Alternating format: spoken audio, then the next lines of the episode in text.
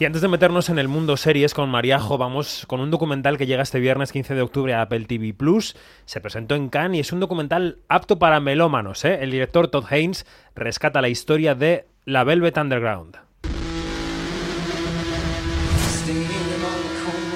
We have all come here together. Over there, Andy Warhol.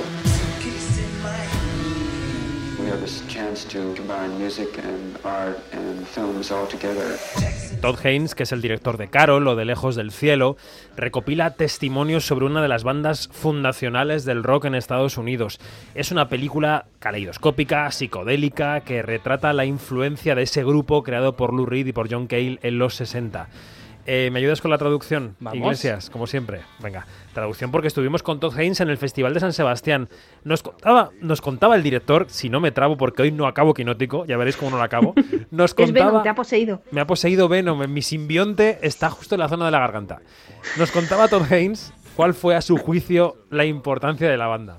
The band, the Velvet Underground, occupies such a strange uh, power and influence. Um, in many ways, because it took many, many, many Está Todd Haynes como yo. Estamos igual. for Iglesias. The Velvet Underground ejerció un poder y una influencia muy extraños. Llevó muchos años que se Um, reconociera su impacto real y resulta que muchos grupos siguieron su estela, um, pero solo eran conocidos por la gente que estaba en el mundillo. Ni siquiera vendieron muchos discos. Low Red empezó a tener verdadero éxito con su carrera en solitario, pero de la banda bebieron el glam rock, el punk rock, la música new wave y otros, otros tipos de música. The Velvet Underground era el denominador común de la época, que siguió al rock and roll más clásico, a ese de los Beatles y los Rolling Stones. Standing on the corner, suitcase in my hand.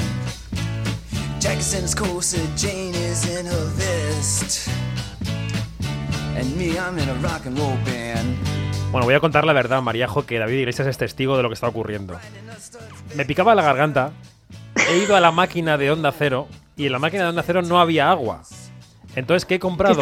Una limonada de una marca que no voy a decir. Y por eso tengo la garganta como un estropajo, porque estoy venga a darle limón y por eso, en fin, me trago todo el tiempo. Eh, historias de la radio.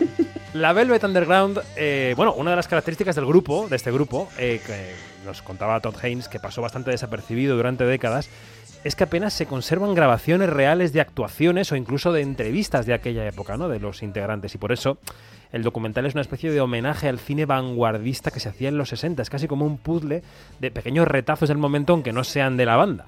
In this case, it was early on that realized that this band was so closely associated with avant-garde film, experimental movies. Desde el principio me di cuenta de que la banda estaba muy conectada con los movimientos vanguardistas de los 60. Por eso no podemos decir que usar estos materiales para representar esa época sea una decisión solo ornamental. Era una oportunidad para mostrar un arte que no suele mostrarse. He, he- he podido enseñar el trabajo que los artistas hacían en ese tiempo. Y a Todd Haynes, que es un director eminentemente de ficción, también le preguntábamos si no había echado de menos a los actores en este trabajo, porque en el documental ha trabajado con entrevistados, con testimonios, y por cierto decidió hablar solo con personas que hubieran tratado directamente con la banda.